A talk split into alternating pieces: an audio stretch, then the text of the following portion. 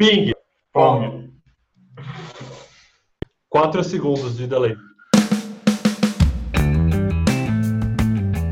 Fala Frila! Seja muito bem-vindo a mais um episódio do Vida de Frila. Nesse episódio a gente vai falar um pouquinho sobre gestão de projetos, vai falar sobre o começo, meio e fim de um caminho depois que um cliente aceitou a proposta, depois que um cliente pagou, assinou o contrato, começamos o trabalho no nosso serviço freelancer, quais são as táticas, quais são as estratégias para conseguir manter uma gestão de serviço eficiente. Então o nosso papo hoje vai ser com os nossos novos co-hosts, o Henrique Kanner e o Heitor Dragói, além do nosso já conhecido e queridíssimo Emanuel Vieira. Então eu espero que você curta esse episódio. Lembra, segue a gente lá no arroba Jornada Freelancer. E é isso aí, ótimo episódio para você. Fui!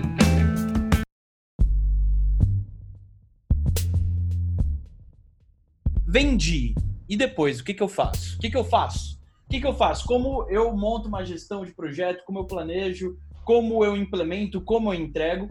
E aí, a nossa ideia é discutir sobre isso aqui nesse episódio hoje. Então, eu queria começar perguntando para vocês: beleza, o Freela vendeu. E depois? O que, que acontece? Qual que é a primeira coisa que um Freela tem que fazer depois que ele vende? Cara, já que ninguém pronunciou, eu vou me pronunciar. Cara, principalmente pelos meus últimos projetos aí, foram boas experiências e más experiências. Acho que primeiro de tudo, tudo é setar um cronograma com o cliente, onde ambas as partes estão cientes, para não ter retrabalho ou trabalho a mais ou aditivo de horas e assim por diante, porque é fundamental ah, os dois lados estarem cientes de qual entrega vai executar. Acho que o Felipe fala bastante sobre isso nas redes sociais dele, inclusive vocês podem seguir lá. É, muito obrigado, muito obrigado, muito. Eu não paguei, tá, galera? Aí. Então é definir bem com o cliente na primeira reunião, de, principalmente de onboarding, né? Eu particularmente traço uma linha do tempo, né? Na semana 1 eu vou entregar uma, uma X, X tarefas, na semana 2 Y tarefas e assim por diante, para não ter estresse de, de, lado nenhum. Muito bom. O que mais, galera? O que, que, o que, que acontece a partir do momento que a gente vende um projeto freela? Do, opa, é, do meu lado aqui, uh, sempre quando eu vou fechar um freelance, seja eu contratando ou eu fazendo, eu parto do escopo prazo e preço. Uh, esses três tripézinhos aí, eles são muito importantes porque e, e, é muito importante estar alinhado isso entre as partes, porque senão no começo, no meio no final do projeto pode dar muito problema. Eu particularmente eu gosto como contratante de, de bastante freelancers por aí. Eu gosto de eu definir o escopo e aí a pessoa que vai entregar o serviço, ela define o prazo Olha e o preço para mim. Olha só.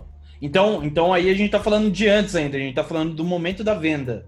Né? Uhum. Não tem como eu contratar algo que eu não sei o que eu quero. E não, o cara vai passar o preço que ele quiser e o prazo que total, ele quiser. Total, total, total. Mas aí a gente está falando de um alinhamento de expectativa bem, bem fechadinho, bem coerente para que rolou a venda, todo o processo aconteça de uma forma bem consistente.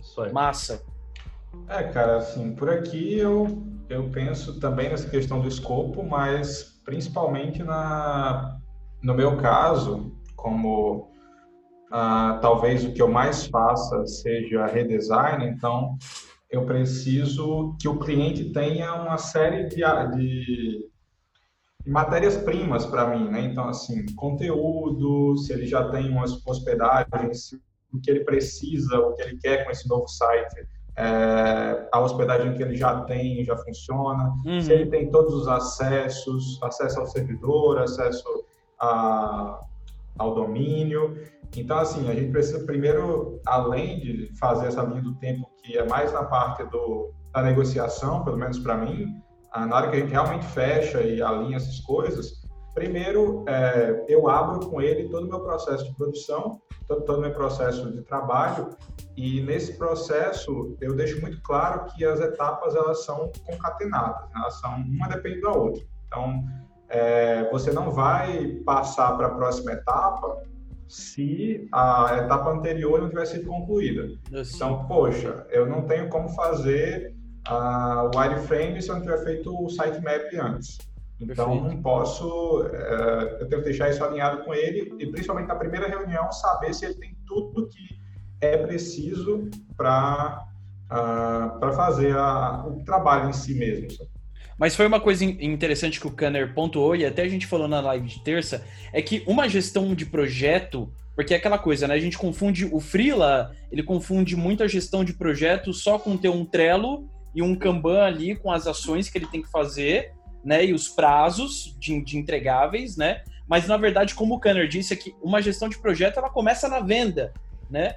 É, não tem como a gente pensar no planejamento na implementação e nas entregas só depois que vender. E é isso que eu vejo muitos freelancers errando, né? Ou o cliente não sabe guiar o freela, ou o freela não sabe guiar o cliente, por aí vai. E aí eu acho que é o é, eu acho que pode ser bacana o Kanner trazer algumas experiências que ele teve, né? Justamente é, alinhando essas expectativas com os freelas aí, né? O Kanner, cara, você tem contratado freela pelo mundo todo, né?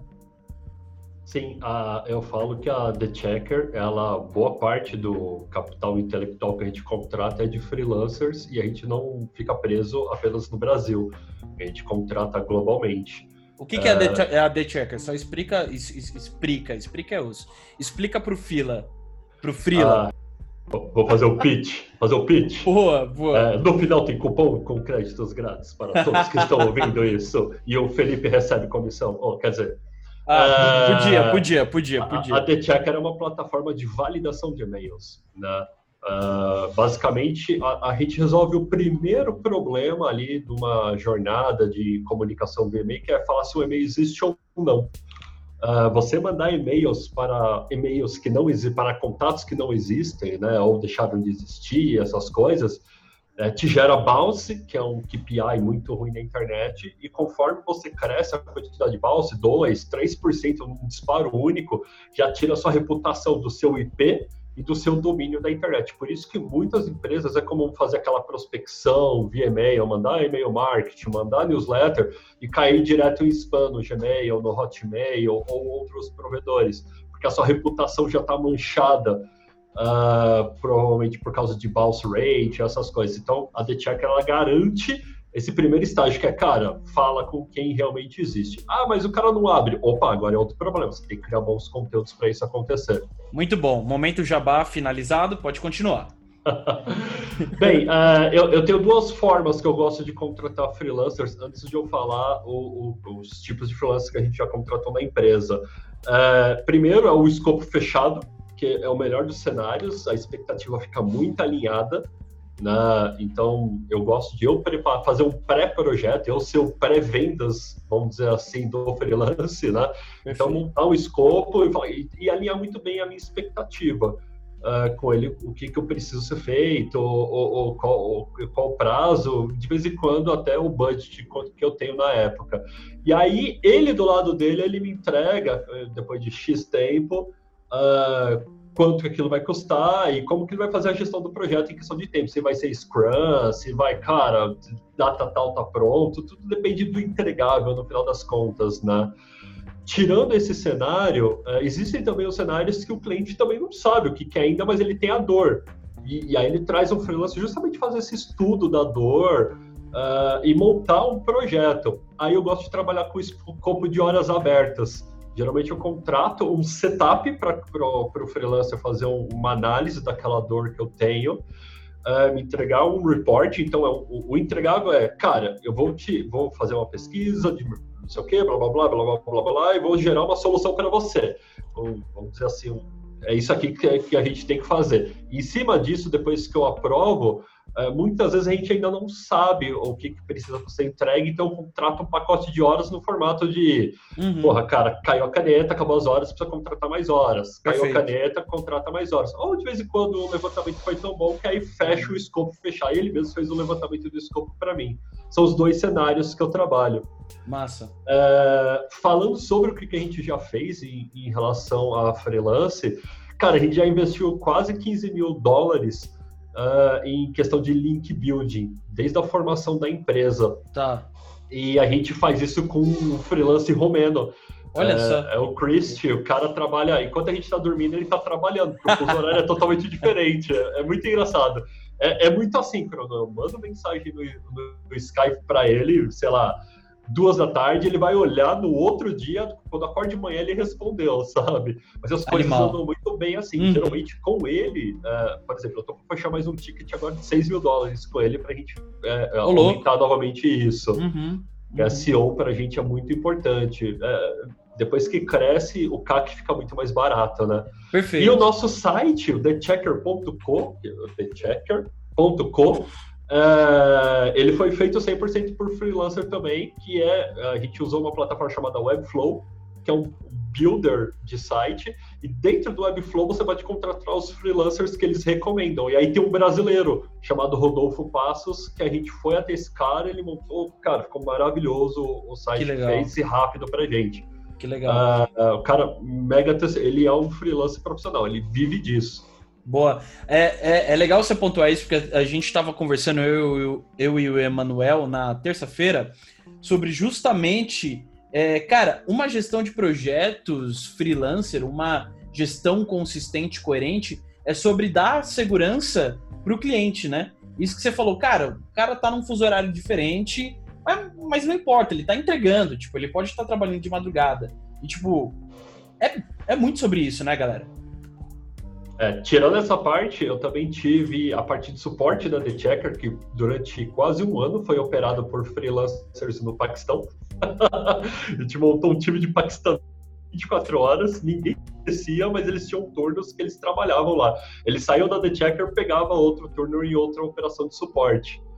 Uh, e, e, a parte da, de mídia agora, as peças novas, com o brand novo da The Checker, do Pitch, a gente fez com, com, uma indicação, inclusive, do Felipe, com uma freelancer muito boa, que, putz, entregou em dois dias pra gente um monte Olô. de peça, eu consegui colocar a campanha no ar em tempo recorde. Dentro do time, se eu tivesse um designer desse, eu não conseguiria fazer, por exemplo. Boa, boa. E freelas, Heitor e Emanuel, a gente ouviu o lado de quem contrata, né, os freelancers aí, o que que por exemplo, o Kanner espera é, de um alinhamento, de expectativa e tudo mais. Mas do nosso lado aqui, como freelancer, a gente tem vários desafios, né? Muitas vezes foi o que o Kanner falou. O Kanner, ele, ele já foi freelancer também, então ele sabe como setar a expectativa e ele sabe exatamente o que ele quer. Mas tem cliente que, quando chega para contratar um trabalho, principalmente eu, eu, eu e o Heitor, que trabalha com marketing, né?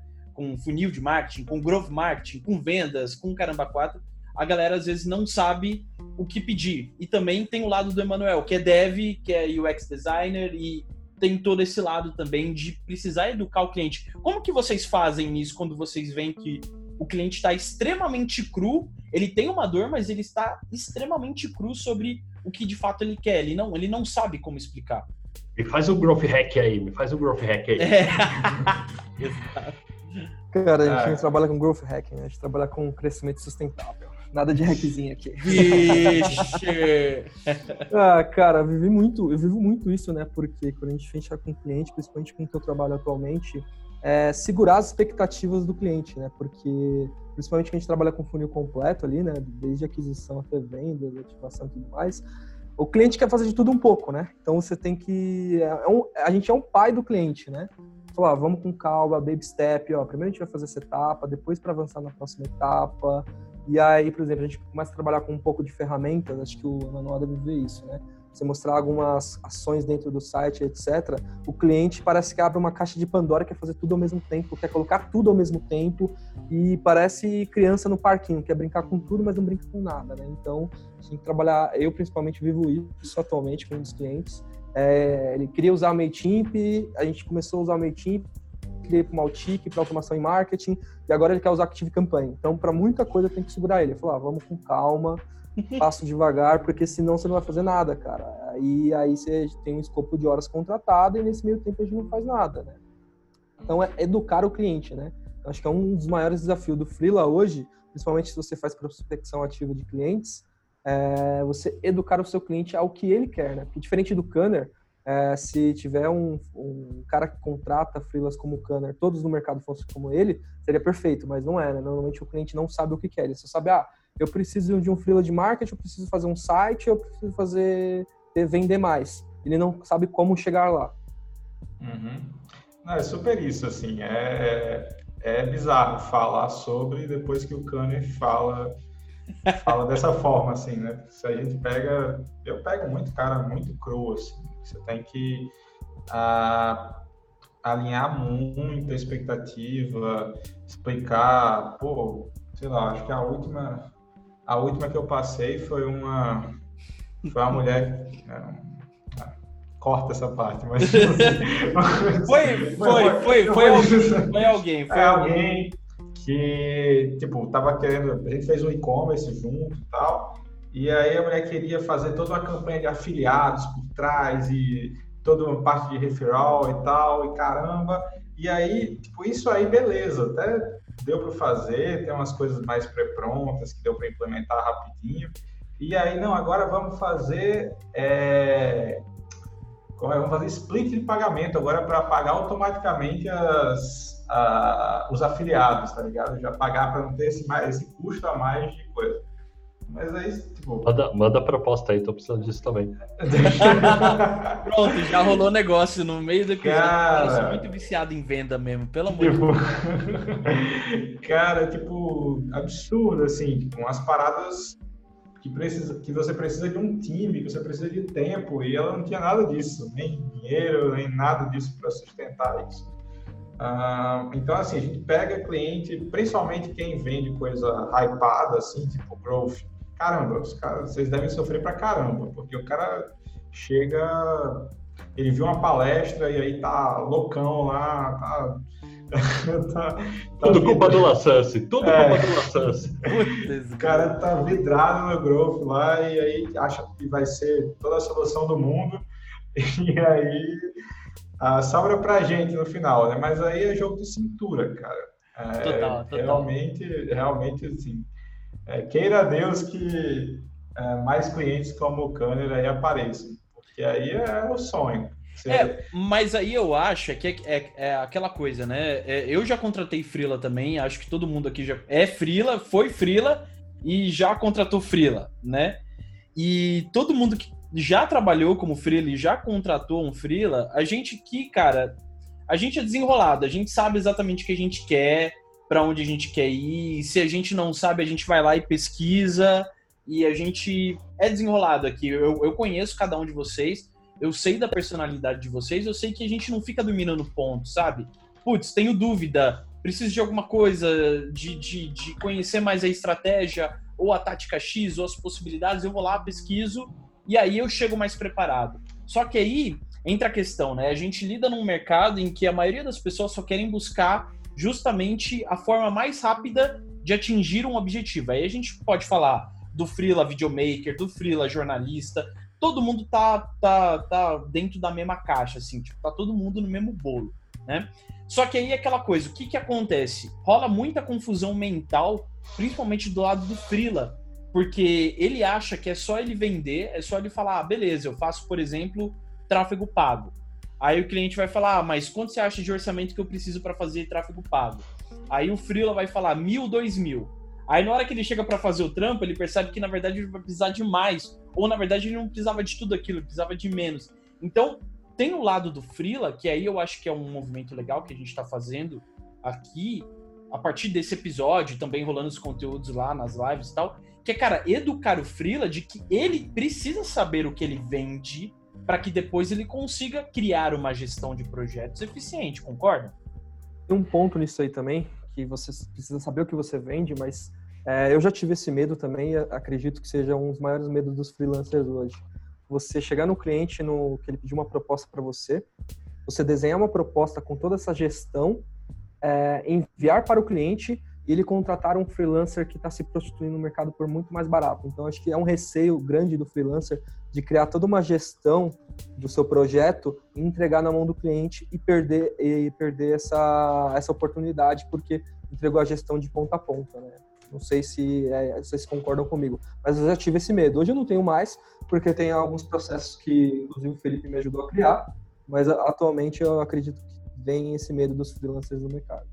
Perfeito, perfeito é, tem justamente esse ponto, né? É, aqui, é, acho que rola muito também pro Frila da síndrome do impostor, né? A gente tem medo de falar o que a gente é, o que a gente faz, acho que todo mundo já passou por isso. A gente tem medo das pessoas muito, muitas vezes descobrirem que a gente, é, entre aspas, não é tudo isso, porque a gente não se acha tudo isso. Muitas vezes a gente se acha uma fraude. Isso também é um caminho para a gente não saber se posicionar e saber deixar muito claro o que a gente vende, o que a gente faz e como que a gente vai prosseguir no trampo, né? Uh, é muito complexo. Uh, nenhum projeto ele chega a um fim legal se a venda aconteceu errado. E cara, é, são muitas peles para se colocar nesse cenário, né? Mas tem muita gente que trabalha nessa área ainda que não tem um nível elevado de vendas e nem gestão de projetos também, que topa qualquer parada, porque, putz, o boleto ainda está chegando por baixo da porta ali, ele precisa pegar o job, né? Só que isso a curto, a, a médio ou longo prazo, justamente gera a síndrome do, do impostor, ou o que eu gosto de falar, a síndrome do cachorro vira-lata, né? Porque você começa a criar um monte de expectativa dos clientes que você vai fechando. Cara, eu vou entregar a vaca que voa na velocidade da luz. Aí termina o projeto e quando termina, chega um cabritinho de três patas, que é o que o cara consegue entregar ali, porque pegou tanto projeto ali para uhum. summonar dinheiro, farmar dinheiro, que, putz, ele não dá conta de entregar.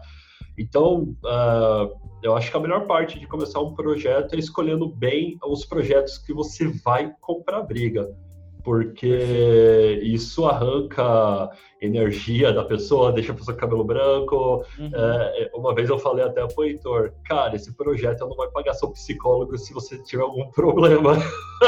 Caraca! Né, então, é, é, é, bem complexo. É isso aí. É isso Partindo para a parte de gestão de projetos, ainda está na entrada do projeto. Aí tem o próximo passo, né, que é, que é justamente a gestão do projeto. E, cara, eu trabalhei em bastante consultoria em fábrica de software e consultoria de TI, onde a gente vendia projeto para clientes. Então, vamos dizer assim, era uma empresa de freelance, literalmente, né? Porque o cara fecha, a, a empresa XPTO fechava como que quarteirizava com a gente, sabe? O, o, o job. E o que eu aprendi que a maior parte dos projetos eles dão errado por falta de comunicação ou pela comunicação errada. É bizarro. Então, uh, o projeto ele pode ser simples, mas se você não tiver uma comunicação efetiva com o seu cliente na ponta, dando status report com frequência, dailies, por exemplo, para alinhar o que está acontecendo, o que, que foi aprendido. Aconteceu um problema, fala na hora, não esconde debaixo do tapete, essas coisas, porque vai acumulando. O cliente do outro lado não é bobo, sabe? Total. É, e a pior sensação de quando você contrata um projeto é você sentir a esposa traída no final das contas, né?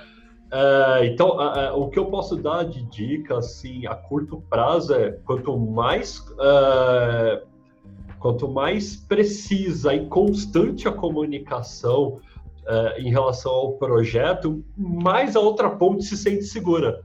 Mais a outra Perfeito. ponta se sente segura. Por mais que o projeto esteja dando, desculpa a palavra, dando merda. Porque uhum. está levantando aquela bandeira ali. Cara, tá dando merda. Eu previ um negócio, não aconteceu, a gente precisa arrumar esse projeto. Uhum. O cliente do outro lado fala, cara, tá, vamos trabalhar. Aí se o cara procrastina falar isso, lá no final ele fala que não conseguiu porque deu problema, é um problema muito maior.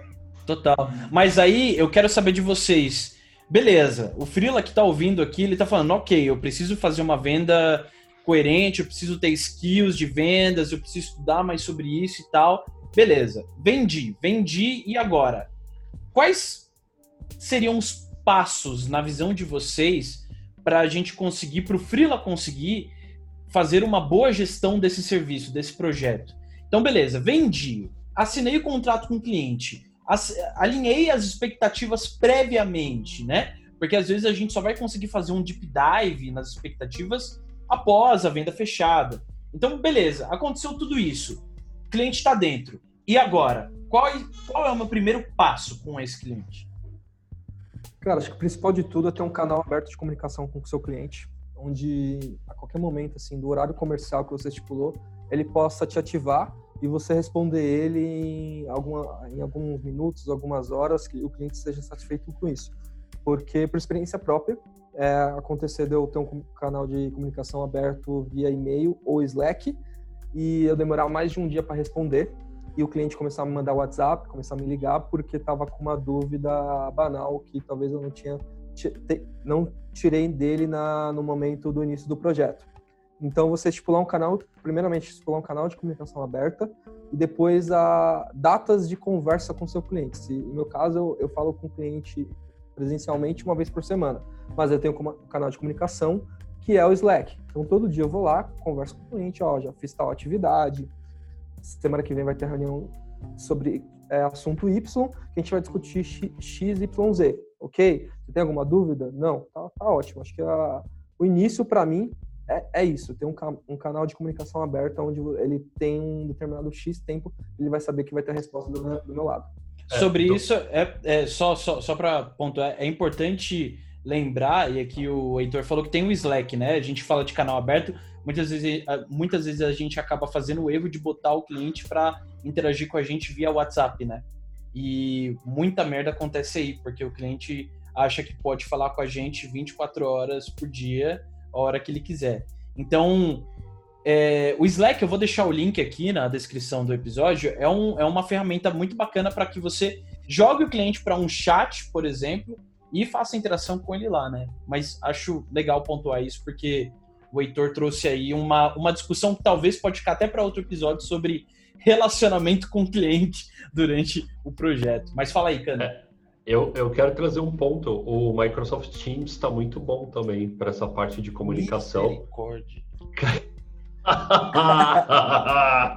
Mas, cara, o Microsoft Teams, ele tá. O que o Slack Pro tá fazendo hoje pago por usuário, o Microsoft Teams está entregando de graça ali. Você Ô, consegue louco. ter N espaço em um Microsoft Teams, N espaços de cliente ou projetos. Cada, aí você manda o um invite para o cara para dentro do seu espaço, que ele só trafega ali dentro e aquele espaço tem os seus canais. E você consegue fazer reunião interna dentro do Microsoft Teams e convidar o cara de fora para dentro do, da reunião. Ele substitui até o Zoom em alguns momentos. É bem legal. Bem Recomendo legal. dar uma olhada. E é free. Ele passou o número de usuários globalmente, o Slack atualmente. Mas, Mas é, sobre start de projeto, uh, eu gosto de começar com o kickoff. Uh, há, há, muito tempo, cara, a primeira vez que eu vi essa palavra foi numa consultoria de TI que uma, eu lembro até hoje, um par meu chamado Adriana Lima, ela era, ela era cara, agora eu não lembro o termo certo, ela pode me bater se eu falar errado. Não sei se é PMO ou PMI, né? Eu acho que PMI é o instituto, né? sei lá. Mas ela era uma. Acho que é PMO, acho que é, é PMO. É, não, não sei. Eu sei que ela tinha certificação de PMBOK resumindo. Tá, legal. E, meu, ela era xiita com a metodologia do PMBOK, que é para implantação de SAP, projetos de grande porte, sim, sim. múltiplos milhares de usuários globais, essas coisas. É, é, bem complexa a metodologia, mas é uma metodologia boa que você pode pegar pedaços e adaptar para o seu dia a dia. É o que eu fiz, inclusive. É, a parte de status report eu uso do, do, do PMBOK.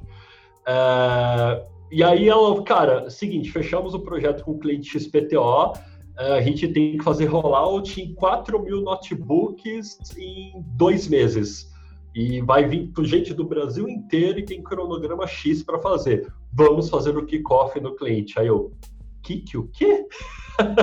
Só explica antes para o Freela é, aqui o que, que é o rollout. É, rollout é você pegar um equipamento, no TI é você pegar um equipamento e transferir todos os dados para esse Perfeito. e matar esse outro equipamento. Ok. E aí o que o que ela não, o termo kickoff é o termo utilizado no futebol inglês quando você dá o chute inicial na bola e começa o jogo, né? É onde a gente usa para fazer justamente os alinhamentos de expectativas, bater cronograma, bater recurso. E ali, se o cliente tem alguma dúvida, levanta a mão já alinhado ali e você pode voltar com um cronograma novo ajustado, essas coisas. Eu gosto para projetos que seja de média ou grande complexibilidade trabalhar com kickoff, inclusive o kickoff ele tem que ser cobrado, ele não é grátis. Você contabiliza as horas para montar o kickoff e cobra porque você está se dedicando para explicar algo para o cliente justamente para ter um alinhamento mínimo de expectativas. Animal. E a visão, projetos de média e grande complexibilidade, projeto médio eu imagino, por exemplo, subir um, um e-commerce, Uh, uh, igual o Emanuel falou agora há pouco, cara, é média complexibilidade, precisa de um kickoff, vamos alinhar a expectativa, bater cronograma, bater atividade, bater custo, alinhar, cara, se tiver que ter almoço fora, custa do cliente, se tiver que ter viagem, custa do cliente, blá, blá, blá, blá, blá, blá, blá, blá, blá. porque ali fica tudo na mesa, todas as cartas foram postas. A partir dali, nada mais é novidade para ele. Então, mas aí uma dúvida, vamos dizer, eu sou o Frila que está começando aqui, eu estou ouvindo isso, a gente falou de vendas e tal, mas aí não me parece que muita coisa do que acontece no kickoff talvez não deveria ser alinhado em vendas, na, na parte de vendas. Por exemplo, é, se vai ter deslocamento ou não, é, se vai ter deslocamento, almoço, janta, essas coisas, ou aí a gente está falando de tipos de projeto que talvez vão precisar ter esse alinhamento depois da venda só. É, o kickoff geralmente é utilizado para mostrar o escopo pela primeira vez para o cliente. Né? Tá. E aí vem o time, se tiver mais de um freelancer trabalhando naquela, naquela task, naquele projeto, vem o time de freelancer online ou pessoalmente conversar com o cliente e o time do cliente. É literalmente um MMA ali que todo mundo Tá. sai na porrada. Mas isso acontece, isso que você está falando acontece então só depois da venda. É, porque geralmente é, na venda você deixa claro quanto custa a alimentação, você deixa claro que se tiver custo de transporte Ok, por conta dele. vai ser No X. Drop, você mostra quanto aquilo vai custar realmente. Né? Cara, a gente vai precisar de 80 viagens no ano para isso acontecer, blá blá blá. Então são tantas alimentações, hotel, papapá, e já fica claro todos os custos do kickoff para o cliente. Tá, entendi. O kickoff seria uma forma de destrinchar todo o roadmap e tudo que vai acontecer durante o período de trabalho prestado. Após construção do, do cronograma. Perfeito. Emanuel, Então, cara, eu me perdi aqui. Brincadeira. não tava nem Olha. prestando atenção. Não, não, não, Tô não. jogando no Clash of Clans é, aqui. aqui. ó, e a gente tá- o cara tava adiciona. no, É comigo, é comigo. o cara tava no outro universo. Já Peraí que eu tô na ranqueada, não liga não. É, dá pra pausar aqui. vendemos Não, mas- o start. O que, Não, que você exato. acha que é legal? Então, é, no meu caso é aquilo, cara, porque eu já passei por muito projeto, por exemplo, de site que o cliente, que a gente vai começa a fazer e aí você precisa de foto. O cara tem uma clínica e aí ele precisa fazer as fotos da clínica. E aí ele ainda não fez as fotos da clínica. E aí você deixa essa, essa coisa rolar e tal, e você é, vai chegando o ponto que você vai começa a atrasar o seu trabalho e se você não deixar isso muito claro para o cliente, ou se você não bater o pé e dizer, cara, a gente não pode começar, a gente não pode passar dessa etapa, se isso não tiver, porque aí você começa a lidar com. Porque, porque tem muito cliente, ainda mais quem contrata freelancer, geralmente é um cara mais, é, como dizem por aqui, é um cara mais para frente, é um cara que, tipo, vamos fazer, vamos fazer, não pode parar. E, não, você vai botando uma imagem aí, a gente vai vendo, não sei o quê, quando fizer e tal. E aí isso começa a, minar todo o seu cro- cronograma e todo o seu calendário.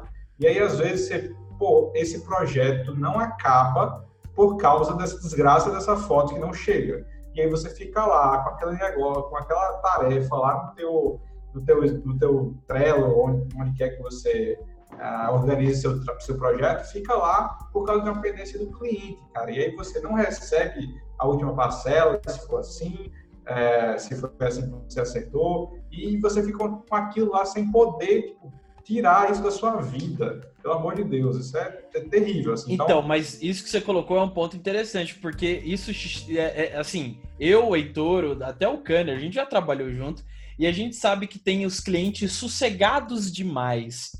Que parece que é aquele cara que contratou a gente para tomar conta da vida dele. Ele sossega, cara. na venda é tudo urgente, né? Exato. Aí a gente chegou, aí você vai pedir as coisas pro outro lado e não vem. Aí a gente fica meio de mão atada, né? Porque, beleza, preciso mostrar trabalho, preciso mostrar que eu tô caminhando, mas o cliente tá lá sossegadão. Aí, dá cinco minutos no cliente, ele fala que, pô, mas por que, que você não mencionou? Por que, que você não me pilhou? Por que, que você não falou que precisava daquilo? Eu falei, "Mas, cara, mas eu, eu, eu falei que eu precisava, mas você não, você não me respondia. Então, acho que isso é um ponto também que é um termômetro pro Freela, que é entender se o cliente ele é sossegadão demais. Se é aquela pessoa que deixa para depois, não, deixa que amanhã eu te mando. Fala, cara, mas o prazo é depois de amanhã. Se você mandar amanhã, eu já vou. Então, talvez ter essa sensibilidade, né? De até tudo, toda a comunicação, meio, beleza, a gente fez um papo. Ele falou que vai me mandar amanhã, só que eu precisava para hoje, vai lá, documenta e manda por e-mail. Saca? Porque aí você comprova de que você. Tipo, eu tô passando por uma situação meio que parecida agora. Eu tô atendendo um cliente e o cliente está viajando. E eu preciso de várias coisas dele. Eu já tinha falado que eu precisava de aprovação de uma série de coisas e tal. E aí eu tô trabalhando com uma outra pessoa também, que é que faz parte da equipe que eu tô dando consultoria e tal. E aí essa pessoa ela tá com vergonha de mandar e-mail pro, pro chefão que tá viajando para não incomodar. Mas eu falei, meu, a gente já tinha alinhado que a gente tinha que ter a aprovação dele para as coisas. Manda um e-mail incomodando ele mesmo assim, porque, cara, é documento. A gente tá documentando que a gente tá. A gente tá pensando, a gente tá andando, tá caminhando. Isso fica abertura até, porque não é todo freela que sabe isso. Porque depois que ele fecha o contrato, pelo Workana, normalmente, né? Para acréscimo de aditivo de horas e valor em cobrança. Porque se você deixou documentado isso e tinha necessidade da, de uma aprovação de documento X, Y, Z, foto, etc., e o, o contratante não está enviando isso para você, você está gastando suas horas que você foram contratadas. Se você já gastou essas suas horas e ainda fica é, entregas a se fazer, você pode colocar aditivos de hora no seu contrato. Isso está protegido por lei também, né? Então você coloca aditivo de horas Exato. e manda para o contratante, ele tem que pagar. Perfeito. É, essas plataformas é, acabam. É, são, são plataformas que muitas vezes muitos freelas acabam se prostituindo, né? Mas são plataformas que dão essa. dá esse respaldo jurídico, né? Porque contrata pela plataforma, o freelancer.com, o Fiverr, o Workana, enfim, tem tudo isso, né? Acaba dando até esse respaldo também. É, eu tenho uma amiga que ela fechou um freelance recentemente que ela vai fazer, ela fez uma consultoria de levantamento de necessidade para montar o departamento de vendas e marketing de uma empresa, ajudar a construir isso externamente, com uma visão mais uh, de inovação. E aí dá para rolar uma imersão. É, foi fechado para acontecer uma, imersão no dia 31 de janeiro desse ano, né, do mês passado, ainda não aconteceu, porque o, o, o C-Level ele fica viajando muito e ele não, cara, joga mais pra frente, joga mais pra frente. Só que existem tasks que só vão acontecer depois dessa imersão. Vai fazer um Bullseye, vai fazer um Canva, vai levantar junto com o time, essas coisas. Então ela tá parada uh, esperando acontecer, então ela está colocando outros projetos nesse meio, e aí, no exato momento que levanta a bandeira, então vamos fazer isso semana que vem. Eita, eu não tenho mais cronograma. Aí o cara ficou muito puto. Não, a, o, o, cliente às vezes vira para você e fala, não, se vira. A gente. É. E aí, e aí... Não, mas como é. assim? Eu te avisei que estava perto. É, e aí é, eu vejo isso com muita frequência realmente, né? Eu vejo esses problemas do lado do cliente impactar, porque geralmente quando você faz monta um escopo de projeto, um cronograma, você prevê que aquilo vai ter um começo, meio e fim, vai ser um sprint vai entregar direto. Pá, você não prevê que vai ter um tempo ali no meio que vai ficar parado, que vai fazer assim na linha, né? Mais para cá, vai fazer assim com a linha temporal. Nossa, tá saindo aqui, ó, outra mão. Vai fazer assim, ó. pra quem não sabe, tá eu e o Kanner na mesma sala participando desse podcast. É, então, por isso que um fica mutado e o outro não. Ah, e, verdade. E aí, o que que acontece? Uh, isso não está previsto realmente. Então, isso impacta no tempo que a pessoa ia se dedicar. Geralmente, a cobrança dos projetos, eles não acontecem ali por entregável. Então, putz, eu vou cobrar por sprint. Eu gosto desse formato, sendo bem sincera, hoje em dia. Se eu vou fazer algum, algum freelance, eu falo, cara, eu vou cobrar você por sprint entregável. Você tá ok de pagar semanalmente para esse teste? Não, eu vou te pagar mensal. Beleza, então a gente acumula quatro sprints e você me paga por esses entregáveis. Porque, é, geralmente, a maioria dos, dos freelancers eu vejo que ele cobra 50% de começo e 50%, 50% é, de começo para gerar um caixa ali logo de cara e 50% na entrega. Uh, essa minha amiga, ela fez isso. Então, fazem, era para ela ter entregue o projeto em um mês e meio e já está indo para o quarto. E ela não recebeu o final. Então, ela tomou a porrada de previsão de caixa ali, que iria entrar de dinheiro para ela. Ela foi obrigada a pegar projetos que ela não queria né? E aí, quando ela voltar a esse projeto, ela não tem tempo para se dedicar da forma que ela gostaria, então existe a probabilidade de ela ter ela tá recebendo dinheiro ali de um projeto e o cara ainda virou detrator por, por falar ainda que ela não deu a atenção necessária. Só que o, for, o, o problema está aí nesse, nessa, nesse pausa que o cara não previu. Sendo bem sincero, eu não sei como resolver isso ainda. Né? Então, né? mas acho... aí que tá. No start, talvez não seja porque beleza, muitas vezes o cliente na venda com a gente é uma coisa. Aí quando vai começar o projeto, ele vira outra coisa diferente. Vira o demônio. E, é, e aí, tipo, muitas vezes no start a gente acaba sacando isso. Putz, vai dar merda. Tipo, cara, a gente já passou por situações juntas aqui que a gente, a gente sabe que, mano, a gente vendeu, beleza, a venda foi aquele, dinheiro caiu na conta, beleza. Mas aí, quando a gente foi fazer o start, a gente viu, putz, vai dar ruim. E aí entra um ponto que chama sensibilidade, ao meu ver. Que aí é aquela coisa, putz, eu dou um, um rollback aqui, tipo, cara, eu vi que vai dar ruim. Eu devolvo o dinheiro para o cliente, cancelo, ou eu permaneço e, e boto fé, porque foi aquilo que você falou. Cara, se é um projeto, é um projeto que você tem que estar tá muito afim de dar o sangue por ele, né, velho? Pra, pra valer o estresse, manja. Ah, é. é, então, é, o que eu vejo acontecendo saudável, talvez ali na venda deixar muito claro que isso é um projeto que tem começo, meio e fim, que é previsto aquilo ali, e que se acontecer algum problema no meio da jornada do projeto, é, existe uma taxa que o cara tem que pagar, como se fosse uma multa contratual, um dinheiro extra, porque o cara ele vai se esforçar para isso não acontecer, porque senão dói no bolso dele. E que se ele não pagar, independente se ele já pagou uma ou duas parcelas, aquele projeto é cancelado e aquele dinheiro não volta para o bolso dele, entendeu? Por culpa dele. Então, transferir, é, no exato momento que isso não é alinhado, a responsabilidade fica em cima do freelancer. Quando você alinha, a responsabilidade está em cima da empresa. Eu vou alterar meu contrato agora.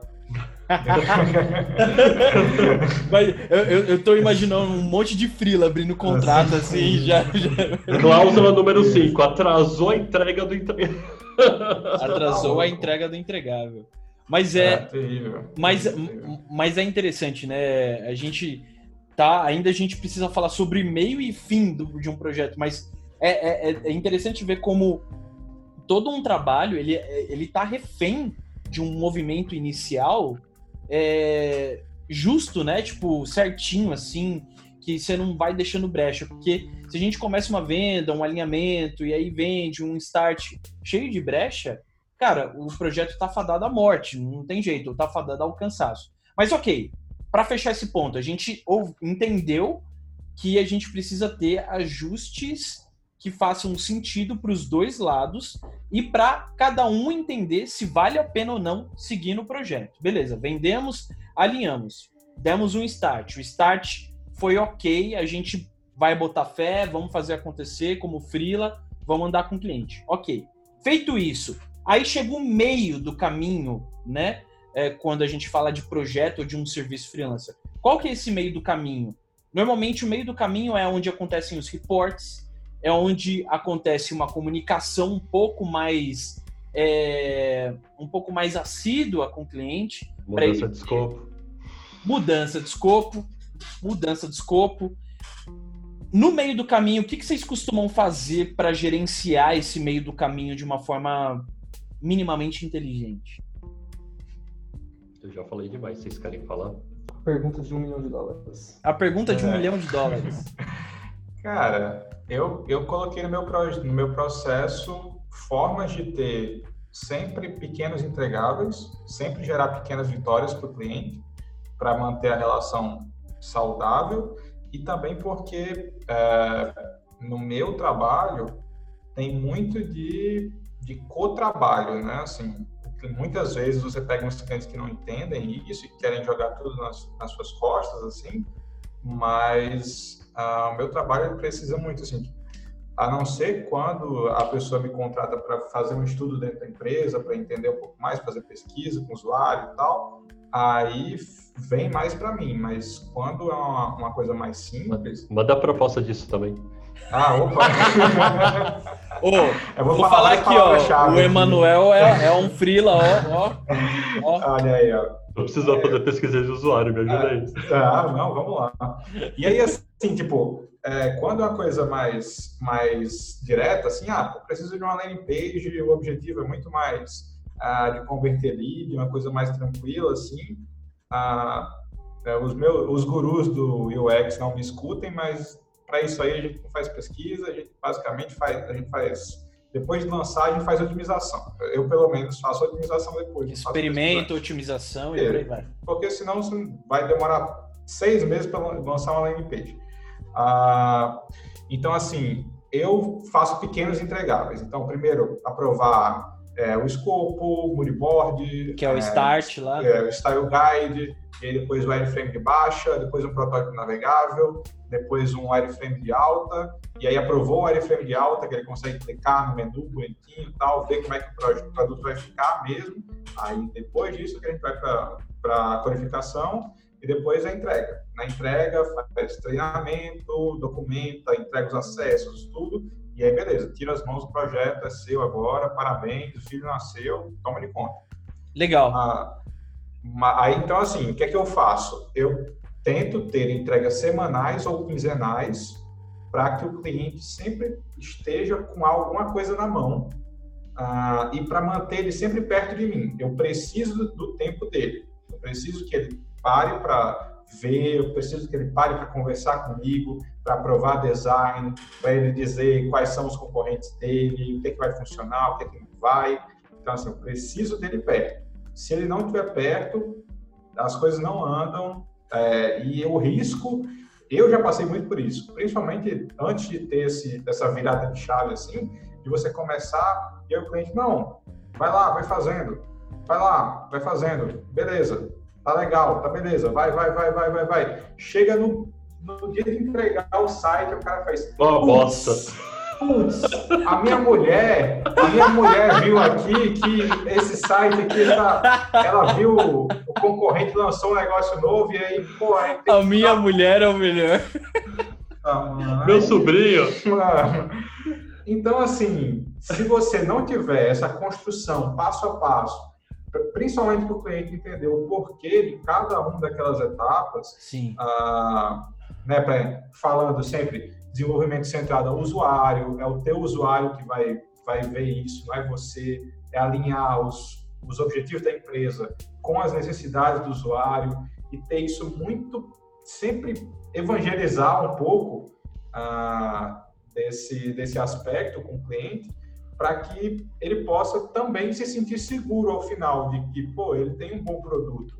Né? Perfeito. Ele não precisa escutar uh, um sobrinho, a mulher ou algo assim, porque, afinal de contas, você fez um trabalho profissional e que está é, tá balizado em teoria, em prática e no mercado. Né? Então, assim, você consegue dar essa segurança para ele. E muito do que você falou está muito relacionado, aí vocês me corrijam se eu estiver errado, mas ao meu ver, o meio do caminho ele está muito relacionado a, a report barra feedback. Report feedback, report feedback. Porque é, é, é, isso gera um looping de tipo de confiança. Cara, beleza. É, tô, com, tô confiante de que a coisa está rolando, tô botando fé, tô seguro, né? Porque eu acho que aí tem um trabalho que aí vai até, é, até psicológico, um trabalho que a gente tem que fazer meio que de psicologia, de deixar o cliente seguro de que o trabalho tá rolando e tá sendo eficiente. E, e meu, é, não é tão fácil fazer isso, porque principalmente eu vejo, eu tenho mentorado alguns freelancers, agora na segunda turma de mentoria do Jornada, e, e, e eu vejo que o erro é o seguinte: no report, muito freela comunica aquilo que o freela acha que o cliente vai achar bacana, e ele não comunica o que o cliente de fato quer ver. Uhum. O freela normal, igual, tipo, você vai pegar alguém que trabalha com um tráfego pago, por exemplo. Cara, o Freela vai ficar mandando vários dashboards com vários números para cima e para baixo, gráfico. O cliente vai bater o olho naquilo, velho. Ele não vai entender bulhufas. E aí o que, que vai acontecer? Ele vai te mandar o WhatsApp, te, vai te ligar para falar: mano, vem cá, me explica o que, que você quis me dizer. Ainda bem, você colocou, ainda bem você colocou a palavra pra, pago depois do tráfego. É, você tocou um legal, Felipe. Cara, que eu ia chegar nessa linha de pensamento. É, eu gosto de trabalhar com o cliente porque trazer o cliente para o meu lado. É, eu, recentemente eu trabalhei com um cliente com gestão de tráfego pago. E ele falou: Ah, cara, você vai fazer a gestão do meu tráfego pago e tudo mais. Eu falei: ah, Você vai participar do start do, das, das campanhas de mídia, etc. Ah, mas por quê? Porque para você não vir depois e falar: ah, Você fez só isso? Não é só isso, né? Vem cá, vamos trabalhar. Então, a primeira hora da gestão Boa. do tráfego pago, eu trouxe ele, abri uma reunião no Zoom e vamos fazer junto. Eu compartilhei a tela. Eu não tive medo de compartilhar as ações que eu faço. Ó, eu crio primeiro essa- esse conjunto de anúncios, depois eu crio esses anúncios com essa campanha e vamos duplicar aqui. Depois eu tenho que mexer no, no copyright desse anúncio A, um texto com, com a imagem B, fazer teste AB entre eles, o público A com segmentação cidade X, Y, Z. Ele falou: Nossa, cara, dá trabalho. Eu falei: É, pois é, dá trabalho. Simples fazer e você para você vir falar depois, ah, é só isso gestão de tráfego pago. Isso no exemplo da gestão do tráfego pago, né? Imagine em outras coisas que a gente tem que fazer, que é, é os preparativos disso tudo. Fazer o copywriting, pensar em gatilhos mentais, é, pensar em, em imagem, segmentação, perfil de público, etc. Isso a gente está falando no meio do caminho já, né? Então, eu trago o cliente junto comigo e falo, olha, o trabalho é esse, só o início, tá? Então, não é fácil como você pensa que fazer. Você me contratou para fazer justamente isso. E aí no meio do caminho ele já tá, já tá setado ali. Ele, ele tá vendo que você não tá bundando, né? E mesmo que se você fizer alguma coisa mais rápida, é porque, cara, tem expertise e tem muito estudo de anos para fazer um entregável redondinho e que faça sentido, né? É, mas, mas isso que você pontuou é bem, é bem, é bem legal, porque a galera acaba ficando com muito medo de entregar o ouro, né? Achar que vai entregar o ouro pro cliente se eu botar ele numa call comigo para explicar para ele a minha metodologia, sendo que esse movimento pode gerar de fato aquela, pô, que legal, o cara é bom mesmo, ele, ele não tá com medo de, de falar para mim, ele não, ele não quer ser sanguessuga, ele não quer ficar sangrando dinheiro do meu bolso, porque tem muito frila que pensa assim, né? Ah, beleza, eu vou ficar enganando o cliente aqui nos reports, né? Tem muito frila que faz isso, tipo, eu já conheci frila que manda report fake, tá ligado? Tipo, altera dado ali mesmo e manda pra manter o É, cliente. cara, Só que e aí ele se falou, ferra, né? É o que você falou. Se você pega um cliente que não tem muito conhecimento, está te contratando justamente para fazer o trabalho que ele não sabe, você vai Uhum. mandar um report, uns dashboards com um gráfico XYZ, onde o cliente não sabe nada, vai te ligar no, é, por telefone, por WhatsApp, o que seja, e não vai entender. Você tem que ficar dando uma segunda explicação, ou seja, você está perdendo mais tempo explicando o seu report do que você pegar o cliente na mão dele e falar: vem cá, vamos fazer junto, eu vou te mostrar o passo a passo, para depois você entender como é que é feito o meu trabalho. Cara, isso pode deixar o report até mais simplificado, né? Porque como ele já sabe os steps, então fica mais fácil de você mostrar a coisa X, a coisa Y, e você sabe que ele vai entender, né? É, uma coisa que eu quero deixar claro, é, muita gente quando fala de report imagina gráfico de pizza, barrinha, não sei o que, blá blá blá. O report não precisa ser isso. O report pode ser um e-mail com bullets. Tá? É, quanto Boa. menos é mais nesse Boa. caso. Então, é uma dica que eu queria dar para os freelancers aí. É, não, não faça o report com gráfico, não sei o que. Cara, o report é um TXT. Se você conseguir escrever o report no TXT e você passar para seu par, um amiguinho ler e ele entender aquilo, é um ótimo report. Tá? Não, não precisa jogar no Excel, fazer pivot table, ah, depois faz tabela dinâmica e faz gráfico Croc, e vai croc puxar do V, split, cara. Não, buleta é isso. Hoje os reports da The Checker eu mando no Slack e eu tenho uma quantidade de linhas que eu quero fazer isso, então eu, eu resumo e tenho que deixar claro o que, que foi, o que, que foi essa semana em comparação com o que a gente cresceu naquela semana anterior, sabe? E isso para marketers. Para quem está entregando um site, quem está entregando um vídeo, um vídeo.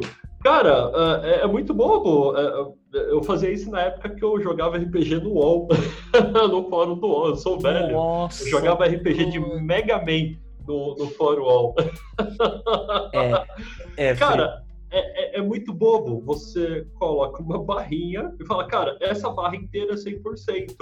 E você pinta ali, coloca iguaizinhos, 10 iguaizinhos é 100%. E você fala, cara, eu dou 10%, 20%. E coloca lá 20% do projeto entregue e o que, que você terminou no projeto. Isso já deixa muito claro o é quase um loading, né? Cara, você fez um Gantt via TXT, Fez sabe? um Gantt. e, e deixa muito claro visualmente pro cara ali na ponta o que, que aquilo significa, sabe? Então, isso, isso ajuda muito ali no entendimento. Uma coisa que eu quero adicionar, é, no meio do projeto, não deixe isso para o final do projeto. uh, comecem isso ali, façam isso do meio do projeto para frente, ou a partir do start. Não deixe para fazer documentação de projeto na última hora, porque você não vai fazer. É, não vai fazer, não vai fazer. Aí o cliente vai chegar na reunião de entrega, vai te pedir. Ganhei um abraço. fala, fala, Emanuel, fala sobre isso. Vai. Ah, cara. Pelo amor de Deus, velho. Quantos clientes eu já peguei que o cara tem um site e fala, não, tem um site, tudo certo. E aí o cara não tem os acessos, o cara não faz a menor ideia do que é que tem dentro do site dele. Como foi feito, com que tecnologia, ninguém documentou para ele, né? Ele Nem ele pediu, né? De nada, de nada. Nossa, nada. esse botão tá. Quando, esse botão, quando entra no site, hum. aparece o um número. Da onde tá puxando esse número, sabe? Meu Deus do céu. E assim, e a documentação, ela não precisa ser a documentação técnica do algoritmo que tá rolando ali, essas coisas. Deixa claro, esse botão ele vai lá, consulta a tabela do banco de dados XPTO e traz essa informação, no caso que ele estiver desenvolvendo. No caso que ele está criando um site e montou, uh, uh, fez estudo de mercado, o próprio UX ali já faz um pouco desse trabalho. Então, putz, explica ali, coloca um, uns balãozinhos, cara, tomamos essa decisão por causa disso, né? Uhum. Uh, e outros projetos, sei lá, você está construindo uma casa, você é um engenheiro, um arquiteto, cara, detalhe um pouco o que, que é aqueles desenhos ali do, do CAD que você está fazendo, sabe? Ninguém, as, uhum. O cliente do outro lado ele não entende. Isso entra de novo na parte da comunicação. Total, total. E aí vem um outro ponto. Eu estou vendo atualmente, uh, como eu disse, eu contrato muito freelance, eu, eu, valorizo muito isso, só que eu, eu sou contrato freelancer profissional, que vive disso. Porque o freelancer que tira algumas horinhas no final do dia para entregar job nunca consegue entregar o job. É incrível. total, total, total. Eu falo que é, é, é o casamento de traição. Eu já começo casado sabendo que vou tomar um chifre, sabe? Total, total. mas, mas é. Porque isso acontece muito quando o Freela toma a decisão de pegar um trabalho que ele não vai dar conta também, ou que ele é um CLT e no fim do dia, ele, ele fala, tá não, deixa eu pra noite, tá ligado? Ele não tá, ele tá cansado, o cara tem que descansar, vai dar burnout, aí ele vai se ferrar no trabalho, vai se ferrar no freelance, aí daqui a pouco tá o mercado falando mal do cara. Isso é horrível, não façam isso, sério. A, ah, gente, a gente sabe ideia. bem que é isso, né, cara? Nossa senhora, eu tenho três filhos. se eu não faço isso, eu não pago as contas. O meu trabalho é um freelance, literalmente. Mas uh... esqueci o que eu ia falar. Ótimo que você esqueceu o que eu ia falar. Falou, que eu, não falou nada. Ó, eu vou, eu vou puxar. Eu falei da documentação. Falou da documentação e você falou que. É, eu também não lembro o que você ia falar, mas eu vou aproveitar eu vou puxar um lancezinho aqui, que aí você vai lembrando. Se eu lembrar, eu volto. Isso, mas eu quero puxar um lancezinho aqui. A gente falou muito sobre essa questão. Do, é, a gente está falando do meio do caminho, que esse meio do caminho é um movimento de boa comunicação, receber bons feedbacks. Lembrei. Gerar. Agora você vai me esperar terminar de falar. Tá bom. Gerar bons reports, é, reports simples, né? Só que tudo que vocês falaram aqui, tudo, para mim soa assim, cara. Se eu tenho uma boa comunicação, se eu sei falar aquilo que vai gerar confiança para o cliente, isso é uma forma de eu gerar valor no meio do caminho. É uma forma de gerar ganhos rápido, porque quando a gente fala de ganho, muitas vezes na nossa cabeça isso só está relacionado a número, né? Mas a gente acaba esquecendo que uma comunicação mais simplificada, um report simplificado, mostrando né, o loading aí, o Gantt, basicamente pode gerar valor também para o cliente, porque ele vai, vai falar, pô, que legal, né? Eu, eu, não digo gerar valor. Eu não digo gerar valor. Você está mostrando o valor. Tá mostrando tá o valor. na cara. Hum, o valor você gera com a entrega ali que você está fazendo no dia a dia. Perfeito, perfeito. Mas nem sempre o cara tá olhando pro valor. É o que o Heitor falou. Cara, olha aqui como é difícil fazer isso, sabe? E olha como foi feito. Agora eu lembrei que eu queria falar. Eu estou vendo duas tendências que está acontecendo hoje em dia, que é no Brasil a gente sabe que não está tão legal a economia, então as pessoas tendem a fazer jornadas de trabalhos maiores e acabam pegando freelance, essas coisas. O cara tá se drogando aqui do lado. Uh... Pô, não pode fumar maconha durante o episódio. e a outra coisa é não querer fazer a parte de passagem de conhecimento do projeto do lado, tá? Isso é muito importante, porque, é, tipo, cara, eu vou fazer, só que eu não vou entregar o bolo pô, cara, por que fazer isso? Tipo, não tem o porquê esconder o job, sabe? De vez em quando, cinco posts de blog, o cara vai fazer um curso, ele entende aquilo ali. Se ele tá jogando isso na mão do freelancer, é porque ele não tem braço, ou ele não tem capacidade intelectual ainda dentro do time para fazer aquilo, né? E se ele tá trazendo alguém de fora, é porque ele quer aprender dentro da empresa dele a fazer aquilo. Né? E aí é os famosos, é os freelancers que transformam os clientes em reféns para tirar ticket. Esse cara ele não vai indicar mais ele, esse cara vai ter uma hora que ele vai dar, ele vai cancelar o projeto e, e assim, criou um inimigo pro resto da vida. É o cara que, sei lá, porra, cara, beleza, você me entregou o sistema, mas cadê o código fonte? Não, você não contratou o código fonte. Cara, você já fez o código fonte, cadê o código fonte? Não, não, hum, hum, hum, documentação também não vou fazer, é, é meu, é propriedade intelectual, eu trabalho, inclusive assino NDA aqui. Geralmente o freelance faz isso e fala que, opa, cria algo tão legal que dá para vender para outros, né? E aí ele transforma isso num software, essas coisas assim do gênero. Uh, claro, você precisa ter um pouco de propriedade intelectual ali em cima do que você faz, mas quando você uh, passa, uh, se tem alguém ouvindo isso ou assistindo isso, passe a colocar na cabeça quando alguém te contrata, ele está querendo você como um professor.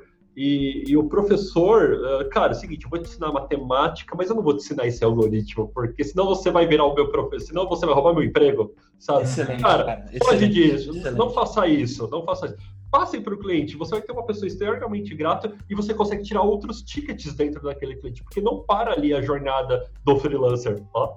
Acho que isso dá gancho até para a etapa boa. final da gestão de projetos, né? Que é a entrega que você vai fazer que eu e o Felipe e o Kanner trabalhamos juntos, então a gente tem normalmente um playbook que a gente entrega para o cliente com todo o conhecimento que a gente adquiriu com o tempo ali trabalhando com esse cliente e passou para o cliente. É o meu caso, né? Que no meio do projeto eu pego o cliente e falo, ah, eu estou fazendo isso, vamos fazer juntos para você ver como é complicado, não é nada fácil o que eu faço. Então, é, não sei, me corrija se eu estiver adiantando, tá, Felipe? Mas é Não, show. É, eu acho que a, a última coisa que eu que eu queria falar sobre o meio do projeto, é, falando do lado do freelancer mesmo, que as pequenas vitórias, as pequenas entregas, você separar o seu trabalho por etapas, se você conseguir, ah, é muito importante para você. Eu falo por mim mesmo. Na época que eu não separava, era uma bagunça, totalmente desorganizado, procrastinação,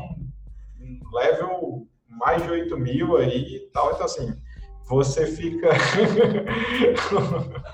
você fica perdido no seu no seu projeto e aí chega no final você tem um monte de coisa para fazer dá um monte de besteira dá um monte de merda.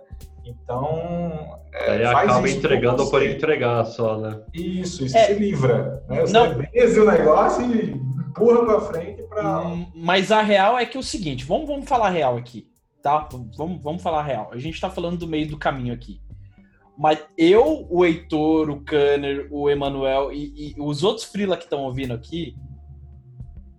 Hoje eu sei que a gente que tá aqui conversando, a gente faz o meio do caminho. A gente tem processo no meio do caminho. Mas, velho, normalmente acontece o seguinte: o Kanner não. Mas, mas eu, eu, eu adoro o caos. Mas é, normalmente acontece horse. o seguinte: o, que, o trampo do meio do caminho que era pra gente fazer, de, de ir pontuando o que tá acontecendo no projeto, o andamento, o que está sendo evoluído, construído, etc. Cara, tem muito frila que procrastina. Vai, tem três meses de contrato. Ou 30 dias para fazer o job. Deixa para fazer o job no dia 28 para entregar no dia 30. Aí ele passa o tempo todo enrolando o cliente, aí o cliente já começa a ver que vai dar merda. E aí, por causa de procrastinar, ele deixa tudo pro fim do caminho, que é a parte da entrega, que é o movimento isso, de entrega. Isso faz parte do processo criativo, Felipe. Você não entende a mente do artista. Poxa vida! É, o, é, é, quero saber se apressaram Michelangelo na hora de é. pintar a Capela Sistina. Pô, é. cara quero ver que é o processo criativo. É o processo criativo, mas o cliente não tá vendo processo criativo nenhum. Na verdade, o freela tá só procrastinando. Mas o, o, o lance é esse. O meio do caminho, normalmente, a gente larga a mão por causa de preguiça, essa é real. Porque, por exemplo, se tem um escopo é, simples de resolver com um prazo grande, cara, a gente muitas vezes acaba deixando para depois a parada, a gente acaba fazendo em cima da hora. Essa é a real. Então, assim, o, o, a importância da gente falar de, de, de, todos esses, esses tópicos e steps do meio do caminho é justamente que é entender o meio do caminho como um processo, né? É, é, é, o, é, o, é o movimento de reporte, é o movimento de receber feedback, é um movimento de ir alinhando e, e, e, mantendo as expectativas, que é muito sobre manter as expectativas. Mas, legal, bacana. Para a gente ir para o fim do caminho, eu quero entender, no meio do caminho de vocês, onde costuma dar merda? No começo. Cara, é, é, incrível. Se o projeto ele é bem começa errado. Começo, é, cara, ele, ele vai permanecer ele... errado e vai terminar. Exato, errado. exato. Se você começa o projeto certo, dificilmente ele dá errado. Se você manter um nível de comunicação saudável para o cliente e, e micro entregas, mini quick wins, essas coisas. Uh, no final do projeto, uh, é muito de, se você está fazendo as coisas do começo ali certo, a tendência é o final ser exemplar, a tendência. Só se você procrastinou pra caramba, aí, cara, você vai entregar o um negócio meia boca ali, o cabritinho, o cavalo de três patas, mas você cobrou pela vaca que voa na velocidade da luz, sabe? Aí você ganhou o inimigo, logicamente. Mas o que eu vejo dando errado é justamente a parte da procrastinação. Eu sou um procrastinador profissional. Fica ah, jogando videogame aí depois do no meio cara, do expediente. Faz parte do meu processo criativo. o Heitor entregando o cara, velho. Faz parte do meu processo criativo. O cara criativo. tá lá com o Slack aberto, né? Aí, aí, aí ele deixa meio que o K lá, tipo, ele deixa uma palavrinha lá pra galera ver que ele tá digitando alguma coisa, mas na verdade ele tá jogando. Né? E a galera tá achando que ele tá escrevendo alguma coisa. Eu tenho bot. Uh, não, cara, faz parte do meu processo criativo. Mas, uh, assim, uh, o que eu vejo de procrastinação, olhando para. Porque isso acontece muito do meio para o fim do projeto, realmente. Geralmente, quando seu nível de energia está baixo, você não aguenta mais olhar para aquele projeto, você quer entregar rápido para pegar outro projeto. É porque provavelmente você pegou um projeto chato, é um projeto que talvez você não saiba executar todas as atividades lá dentro, você está aprendendo muita coisa. Então, a curva de dor é muito alta né? Então você começa, cara, isso tá doendo. É, é, eu, eu falo que é você ir pra academia no começo. Cara, eu não quero fazer perna, eu odeio fazer perna. Putz, eu não quero ver o que, que eu tô fazendo aqui. Porque provavelmente você tá aprendendo algo novo. Tem um cara, uh, eu vou compartilhar com vocês, é bem legal. É o. Cara, Goggins. Uh, depois Goggins. eu pego. Goggins. Ah, boa. É... Ele, ele fala sobre você se colocar constantemente em, em momentos de desconforto, porque você treina o seu cérebro a ter um nível de resiliência maior e aprender várias coisas sem doer tanto, né?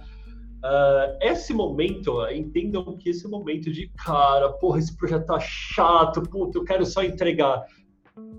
Você entregou um projeto minimamente legal, que, putz, o cliente fala, cara, pelo custo-benefício que eu paguei tá bom, ficou legal, não é ótimo, não é exemplar, o cara não vai imprimir, pôr na parede, mas coisa boa que gera resultado para o cara, que gerou valor para ele, cara, você aprendeu uma habilidade nova, você pode replicar isso como um produto escalável em vendas, porque você já tem o primeiro case de sucesso, você já sabe fazer aquilo, a primeira vez doeu pra caramba, a segunda já não dói mais, sabe? Então, é, o que eu vejo é, de projetos ali no estágio final de desenvolvimento, de entrega, é justamente deixei para a última hora porque já tá um corre fazer aquilo, se por N motivos, essas coisas assim do gênero. Então, mas é interessante isso porque eu até tô, é, tô relendo o livro porque eu tô fazendo um resumo pro Jornada Freelancer, que é o, Indis, o Indistractable, que é o do Neuro... Eu nunca sei falar o nome desse cara, é Near... Near, é, que foi o cara, é o cara que escreveu o Hooked Workbook lá e tal. Mano, é muito louco que nesse livro aqui ele fala sobre esses gatilhos, assim, tipo, a forma da gente entender por que, que a gente vai procrastinar, ou por que, que a gente vai deixar de fazer algo é, é, naquela hora, ou deixar algo de lado, a gente precisa identificar os gatilhos internos antes. Que é, ok, eu tô, eu tô cansado, eu tô estressado, eu tô de saco cheio desse projeto. Tá, ok, como que eu posso fazer para aliviar esse gatilho interno e, e, e, botar a mão na massa e resolver o que eu tenho que resolver. Sabe? Joga o Rainbow Six Siege e o LOLzinho pra desestressar, isso aí. Cara, comigo sabe o que acontece quando eu acho que dá merda no meio do projeto? É a minha expectativa com o cliente, o resultado que o cliente espera de mim. Por exemplo, eu tô no cliente B2B, eu estou fazendo processos de automações de e-mails, code, code e-mail, etc. E trabalhando muito com as SDRs. Manda a proposta. E assim, eu tô. é, Eu es- eu escrevi uma série de sequências de e-mails e tô conversando com a SDR. E aí, quando eu vou falar com a gerente de vendas, eu fico naquela expectativa: será que ela vai estar feliz com o meu processo de trabalho ou não? E aí eu fico. Eu até questiono no e-mail e falar: é, eu tô fazendo é, um passo de cada vez, mas se você tiver alguma dúvida, você fala comigo. E na reu- reunião presencial, eu até comento com ela: falar, ah, é, você tá achando que eu tô indo devagar demais? Me dá um feedback, porque acontece muito esse meu receio de eu não estar entregando o que eu prometi, ou eles não acharem que eu estar entregando o que eu prometi de fato, né? E a gente tem que sair dessa um pouco de crença limitante. Eu sei que é uma um buzzword e tudo mais, mas é muito isso, né? Boa. Você achar que precisa entregar mais, mas na verdade você está entregando mais que o suficiente, já que você prometeu no escopo inicial, né? Então, acho que comigo que dá merda no meio do projeto é isso. De eu ficar bitolado de achar que eu tenho que entregar mais para dar um, um, um final de projeto perfeito, sabe? Boa. Cara, demais, velho. E assim, eu, eu. Quem é desenvolvedor deve me entender que, tipo, você fica, caramba, eu preciso entregar a coisa mais perfeita, caramba, olha a- as coisas no GitHub, olha as coisas no Dribble, aí vê as coisas maravilhosas, meu Deus do céu, nunca vou chegar nesse nível e tal. Sim. bicho, eu coloquei na minha cabeça, acho que desde, desde 2019, assim, que, cara, a única forma de eu entregar um bom produto, não enlouquecer, não enlouquecer o cliente, é errar o mais rápido possível. Essa é a, é a forma, tipo, mais sustentável de se manter um projeto. Errar rápido e errar barato. Exato, errar rápido e errar barato. Porque, pô, eu sou, eu tô aqui, né, assim, eu Boa. Faço, presto um bom serviço, mas aí você vê empresas multimilionárias que não me deixam mentir aqui, quem tá vendo aqui, pô, o cara foi fazer a notificação do RAP e o cara errou o emoticon, tá aqui, ele era para ter botado um emoticon assim da, da boizinha dançando aqui, aquela dançarina, e não saiu, saiu só texto. E aí eu, sozinho, não posso errar, não- o cliente vai desacreditar ah, do meu trabalho se eu errar com ele algo assim. Cara, eu já deixo muito claro, bicho, olha, a gente vai ter essas mini entregas justamente para que eu possa errar o mais rápido possível, para que a gente possa acertar o caminho, acertar o leme e vamos junto, cara. Cara, mas isso é muito maravilhoso que você tá falando. É muito maravilhoso, porque a gente tem um medo de errar, velho. E, e- eu não sei por que, que a gente tem medo de errar, porque a gente acha. É aquela coisa, né? Primeiro, a gente muitas vezes tem muito freela que tá ouvindo aqui que vai se identificar. Eu me identifico com isso, com o que eu vou falar, acho que vocês também. Mas o tempo todo a gente tá achando que a gente de fato poderia estar dando mais, entregando mais. E meio que começa a rolar uma síndrome do impostor. Putz, tô sendo um impostor, vão me descobrir, minha máscara vai cair, aquela coisa. Cara, Aí- Eu tenho esse pensamento até no meu casamento. Tá, ok. É, ok, ok. Coitada, coitada da sua esposa. Ok. Então, a- então acontece isso o tempo todo. E isso traz esse medo de errar. Né? Então, o, o que o Emanuel falou assim, ok, preciso errar rápido, mas deixa eu setar essa expectativa também com o cliente para ele saber que esse movimento de aprendizado, que é o errar e aprender o que se deve fazer e o que não se deve fazer, vai acontecer e precisa acontecer, né? E se não tiver isso, é, sempre vai dar ruim, sempre vai dar merda mesmo. E, enfim, a gente vai se desgastar e aquele projeto que era para ser incrível não vai ser mais incrível. E aí a gente volta pro começo do projeto. Se você, volta- cobrou, se você cobrou errado, você não vai ter energia para fazer nada disso depois lá no final. Puta, mas é isso, né? Não tem como. A gente sempre volta pro começo.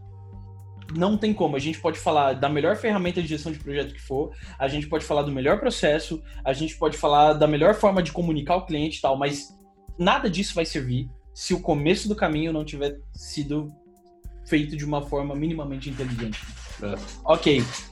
Bacana, galera. Falamos sobre começo, meio. Ok, o projeto aconteceu, está acontecendo, consegui ter uma, uma comunicação é, mínima viável com o cliente, tá dando tudo entre aspas certo, tá chegando o momento de entrega de um projeto ou ah, do fim de um ciclo de um serviço. Nesse fim, é, como que como que na visão de vocês isso acontece? Você porque aí a gente fala que tem diversos freelas, né? Por exemplo, tem um freela de vários segmentos. O freela de, o que é o videomaker, ele normalmente quando vai entregar um projeto, ele vai até o cliente, entrega o pendrivezinho ou o HD, ou manda num e-transfer e já colocando como que foi editado, como que tá o trampo ali. O, o dev tem outro movimento de entrega. Como que acontece o movimento de entrega é, de vocês hoje? Eu queria Cara, eu vou voltar no começo do projeto de novo. Olha aí, desgraçado. é, no começo do projeto já preveja horas e um curso para suporte pós-projeto. Sempre vai precisar. Uh, hum. O videomaker, o cliente vai pedir para cortar esses pedaços extras aqui que não estavam hum. previstos para usar na campanha. O cara do UX, ele fez a página. Então, cara, porra, uh, a minha gerente de marketing voltou, muda a cor do botão sabe? O cara do dev vai entregar o software ali, então, cara, e se eu taguear também esses eventos aqui, que depois que entregou que eu vi que eu precisava, preveja umas horas de extras para suporte de, de, projeto, e isso pode ser até uma oportunidade para você vender alguma coisa de, de recorrente de suporte para o cliente. Então, Perfeito. cara, posso fazer, mas ó, esse é o projeto que eu vou te entregar, e isso daqui, você já deixa no começo claro, o projeto não tem suporte tá bom? O suporte custa isso que você pode contratar depois. O cliente ele vai vir, cara, eu quero mudar tal coisa. Putz, cara, pega essa página aqui, já que você montou essa página, dá 80 Ctrl C, Ctrl V para mim, que deve ser muito rapidinho para você fazer isso daí no Webflow, é, porque eu quero fazer outras linguagens no meu site. Isso é um case que eu fiz. o meu site eu fiz isso criei em inglês, depois eu fiz cinco Ctrl-C, Ctrl-V e, e para outras, deixar pronto para outras linguagens, enquanto os freelancers de tradução estão trabalhando para entregar o copywriting. E aí o cara, ele falou, cara, eu não previ isso no, no escopo do projeto. Isso não é tão fácil de fazer e vai custar mais tanto. No meu caso, eu já, tipo assim, eu sabia que isso ia acontecer, eu já tinha perdido o preço. Mas muitos clientes falam, cara, e a garantia? Ué, você tem que me dar garantia da entrega do projeto. É, garantia para problemas que foram entregues. Depois do kickoff, você tem, depois da entrega do projeto, você tem o, o a reunião de kick-out, vamos dizer assim, na né, é reunião de entrega do projeto. A partir dali, cara, é, daquilo que você entregou, você tem uma garantia mínima. Porra, boa, um botão aqui, ele parou de funcionar. Evolução, mudança, change não faz parte. Então, novamente no começo do projeto, prevejam horas extras para isso, porque se o cliente pedir lá na frente isso daí, já está previsto, já está comunicado e você provavelmente não vai ficar triste, vai ficar feliz que vai entrar mais uma grana para você. Boa, o que mais, galera? Ah, cara, só você ter é, tipo, exatamente isso que o Cândido falou e Uh, você tem uma parte para você, assim, você tem uma parte para você. É, então, tipo, tudo isso. Colher, é, não, você colher o, o feedback dele para você poder ter uh, o teu portfólio, assim, no caso, quem é designer e tal. Então, você colher o feedback, você manter o canal aberto para conseguir saber, pô, depois de seis meses, o que foi que mudou com o cara, para você poder ter isso, uh, texto e informação, para você como profissional, para o trabalho que você presta, para gerar confiança em outras pessoas que têm problemas parecidos, ah, que você é capaz de resolver aquilo e assim talvez até manter esse esse contato de indicação mesmo, né? Então assim procurar saber dele, pô, ah, tem outras empresas, você tem outros produtos, ah, você tem é, ou, é, algum amigo que tem uma demanda parecida com essa, que a gente possa trabalhar junto e tal. Então, ter essa parte ativa também. Legal. Ah, Lembrar que o fim do projeto pode ser um, um upsell também, né? É, também. A gente acaba, o Freela acabar, ah, não, beleza, vou entregar aquele projeto. Putz, mas seria bom se esse cliente continuasse comigo, né? Mas uhum. aí ele acaba esquecendo que ele, ele pode fazer um trabalho, então, de, cara, upsell, vai lá mapear o que, que o cliente poderia ter de evolução. Né?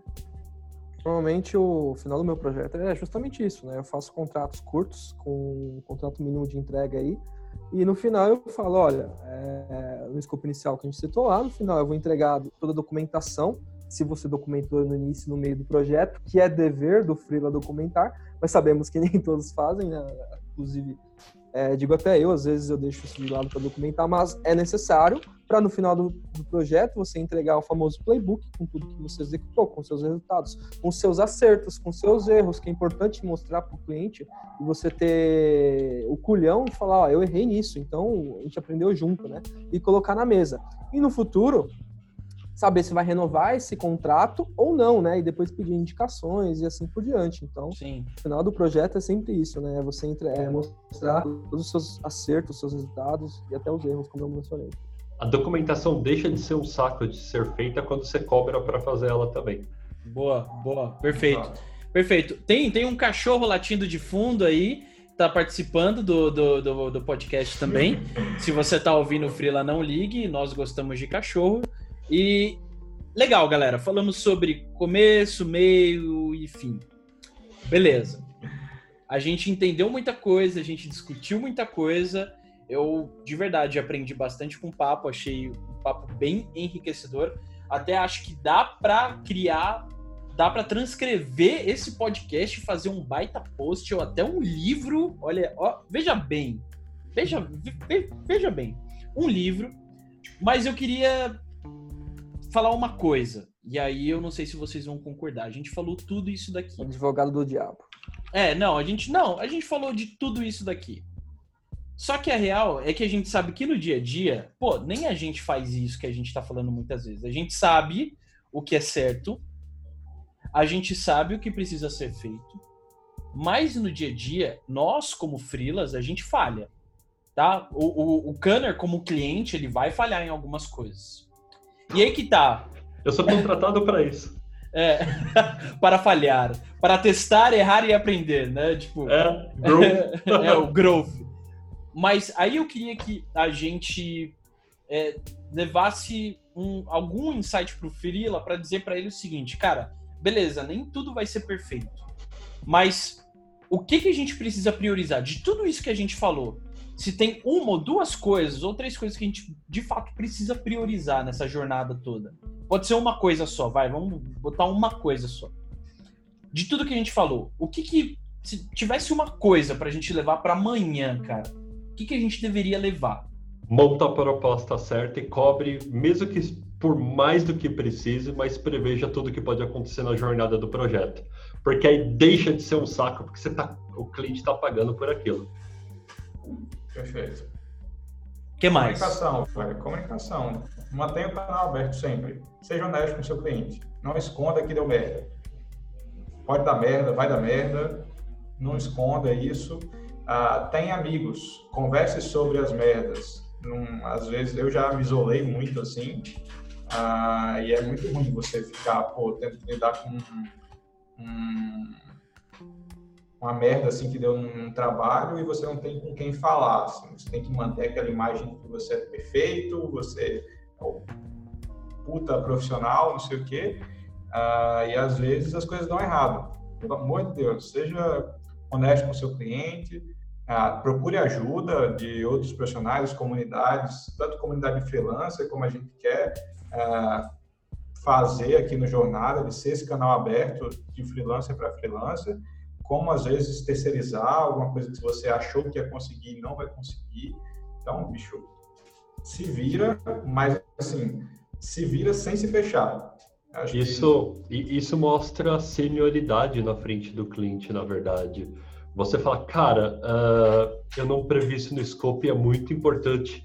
E eu vou ser sincero com você, isso vai demandar muita energia, muitas horas, e eu não cobrei. Eu quero colocar um aditivo. Uh, ali mesmo, o cara já vai, o cliente ele vai se posicionar justamente nisso. E porque a, a, a, tendência é, porra, mano, cobrei, vou assumir o erro, vou fazer aqui. Aí, a partir dali, é ladeira abaixo, porque o projeto começa a ficar bosta a partir dali, na sua cabeça mesmo. E você fazer esse tipo de alinhamento, o cliente fala, cara, não, você não botou, eu não vou pagar. Ali já deixa claro o tipo de cliente que você pegou também. De vez em quando vale a pena você falar, cara, então, desculpa, é, to, toma aqui o projeto que eu, eu trabalhei, toma até aqui o que eu fiz para você, toma a documentação, segue aí os próximos passos justo, feliz. Justo, justo. Entendeu? Justo, justo. Eu acho isso justo. Eu acho que assim, antes transparência do que ser sacana, sabe? Beleza, a gente pode correr o, o risco de, entre aspas, ficar conhecido como a pessoa que só entregou o meio do caminho. Mas antes eu entregar pelo menos o meio do caminho do que não entregar nada, né? Ou deixar, enfim, né? Então... É, eu vou do time do Emanuel também, a comunicação, né? Gente falou no início do, do podcast aqui que eu falei principalmente também, de ter ah, um canal de comunicação aberto com o cliente. Além, eu trabalho com Slack, mas também eu trabalho muito com comunicação por e-mail, justamente para documentar. Então, cada reunião que eu vou fazer com o cliente, eu coloco o escopo da próxima reunião e tudo mais que eu vou conversar com ele, para não deixar ruídos na comunicação entre ambas as partes. E ser sincero com o cliente é fundamental. Eu vou até abrir o jogo aqui. É, na primeira semana de janeiro, eu dei um burnout. Momento desabafo. E... Não, é que o, o Kanner e o Felipe sabem que eu dei uma sumida real, assim, das redes sociais. Ninguém me encontrava. Por quê? Porque eu, tava, eu trabalho de casa muitas vezes. E eu tava, cara, não conseguia trabalhar, crise de ansiedade e tudo mais. E o cliente ficou a ver navios. O que eu falei com o cliente? Eu falei, olha, eu passei mal, fui no médico, é, então eu não vou conseguir te atender nessa semana e na, nem na outra. Tudo bem para você? Não, tudo bem, fica tranquilo e a gente vai trabalhar no futuro, sem problema. O que, que eu fiz? Eu coloquei um aditivo de horas para esse cliente para é, recompor as horas que eu não trabalhei para ele. Então o cliente está tranquilo, está feliz, sabe que está seguro comigo porque eu fui sincero com ele. Então é você ter um canal de comunicação e a sinceridade com o seu cliente é fundamental também. Perfeito. Galera, animal o nosso papo. De verdade, eu tô impressionado com o nível que o papo ganhou aqui e tô impressionado mesmo com o modo em que todo mundo foi super aberto, super transparente. É legal lembrar para o Frila que está ouvindo de que tudo que a gente pontuou é o mundo ideal. É o mundo ideal. E aí acho que tem ainda mais coisa que daria para pontuar se a gente tivesse mais tempo, mas é o mundo ideal. Só que a gente sabe que, cara, ser humano é falho, cada um tem a sua personalidade, cada um tem um modo de lidar com as suas virtudes, defeitos, etc. Mas, é, ouve e ouve de novo, Frila, você que está acompanhando a gente aqui, alguns pedaços ou todo esse episódio, porque eu tenho certeza que se você conseguir é, colocar muito, tipo 80%, 70% do que a gente falou aqui, do que é importante num processo de começo, meio e fim de uma gestão de projetos, eu acredito que você realmente vai bombar e, e vai, vai conseguir fazer acontecer, tá? É, galera, muito obrigado, Kanner. Mano, é sempre muito bom conversar com você, sempre muito bom trocar ideia. Heitor, obrigado pelo seu tempo, mano. Valeu mesmo. Acho que casou muito bem, acho que deu mais do que certo, todo mundo junto na mesma sala. É, Emanuel, mano, sem palavras. O Emanuel, para quem não sabe, tá tá fazendo acontecer literalmente o jornada junto comigo. Eu não tava dando conta e ele veio para somar junto na nossa comunidade. E cara, galera, obrigado, valeu pelo tempo de vocês mesmo. Tem alguma consideração final aí que vocês querem deixar pro Frila? Eu quero deixar uma última. De vez em quando vale menos projetos você cobrando mais do que você com um multiprojeto também. Boa. Para exemplificar isso que o Cano falou, eu tenho dois clientes hoje que tem o famoso SMV que eu e o Felipe criamos, acho que em 2018. 2000, é, 2017, né? 2018. Que é o salário mínimo viável. Hoje o Felipe criou o Freela 10K Academy, né? Por quê? Porque é o SMV nosso, né? Então, com dois clientes, eu tenho esse, esse SMV. O 10K, né? O 10K na nossa 10, época exatamente. era o nosso salário mínimo viável. Não, a gente quer 10K Exato. todo mês, cara. É, esse é o nosso então... salário mínimo viável. Exato, eu tenho esse salário mínimo viável com dois clientes, ou seja, hoje eu recebo 10 mil com dois clientes. Então eu não tenho a necessidade de ter quatro, cinco, seis clientes, né? Dois clientes que eu atendo três vezes na semana, os outros dias eu consigo ter mais tempo para fazer as coisas. Já soluciona, não preciso ganhar em quantidade, sim em qualidade. E a beleza de ser freelancer é isso, né? Esse que é, esse que é o lance no final das contas, é você ter essa liberdade também. Né? Poder não trabalhar de segunda a sexta, de 18 às, das 8 às 18 e tal, e tá tudo bem. É, você conseguir realmente. Você faz o teu horário, o teu tempo ali. É. Muito bom. Galera, é, fala aqui os arrobas de vocês para o pessoal acompanhar mais os conteúdos que vocês têm gerado, criado aí é, no Instagram, no LinkedIn. É, o melhor canal para mim seguir uh, é no, no LinkedIn. Você digita lá Henrique Kanner, Henrique com H, Kanner é C de casa, A de amor, N de navio, E de escola, R de rato. Bom, eu, eu, vou deixar o link aqui, tá? Cara, eu tenho certeza que vai ter gente que vai escrever K de casa, A de sei lá o que, que ele falou, N de e lá... navio, e escrever o navio mesmo. Tem uma galera que faz isso. E lá dentro, e lá... não, os freelancers aqui são todos inteligentes. Isso, é, obrigado. Lá obrigado. dentro estão todas as minhas conexões, todas as minhas redes. Eu deixo tudo organizado certinho lá para seguir no Instagram, tá tudo lá dentro. Boa. Cara, para me achar aí na internet é só digitar no Google Heitor Dragói, com i no final, que você acha meu site, acha meu LinkedIn, meu Instagram, meu Facebook. Pode soletrar, por favor? Heitor Drago o quê? Drago o quê? Dragoi. D-R-A-G-O-I. Eu sou primo do Drácula. Tá, muito bom. Não, o cara, cara, já veio humilhando todo mundo, falando: escreve o meu nome no Google. É, você Pronto. me acha. ah, cara, eu tô, eu tô fazendo um movimento maior lá no Instagram.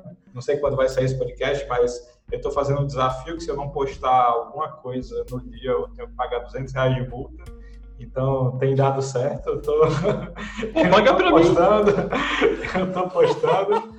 Então eu tô postando lá sobre negócios, sobre UX, sobre uh, desenvolvimento e tal. Então se você quiser me achar lá é arroba Vieira Emanuel, né? Vieira Emanuel, aquela conchinha lá, cara pra caramba que você come no sushi. Uh, uh, e é só me achar lá, velho. Que é de boa, bem fácil me achar. Não me chama pros podcasts mais não que eu estrago eles, cara. É nada, cara, eu adorei. É, galera, é isso, muito obrigado. É, você já sabe, segue lá, arroba Jornada Freelancer, é o nosso Instagram. Também tem o site jornadafreelancer.com.br, que muito em breve sofrerá uma boa repaginação, que o nosso querido Emanuel está formatando e pensando. E, enfim, a gente tem muita coisa nova. E se você gostou desse episódio, claramente compartilha com um amiguinho freelancer, com um amiguinho CLT que quer largar a vida CLT e virar freelancer, e com ou com um cliente que precisa aprender a fazer as coisas certas na vida. Né? Então é isso, muito obrigado pelo seu tempo. Espero que esse papo tenha sido super enriquecedor para você. Para mim foi, e acredito para a galera que aqui também foi super bacana. A galera tá pedindo para dar tchau aqui, porque tá todo mundo com fome. Não, a galera não quer dar tchau, a galera quer continuar. Eu vou passar, eu vou passar o cupom de desconto do The Checker com mil créditos para deixar no link aqui oh. do, do podcast. Não, eu nem vou dar tchau. Acabou. Valeu.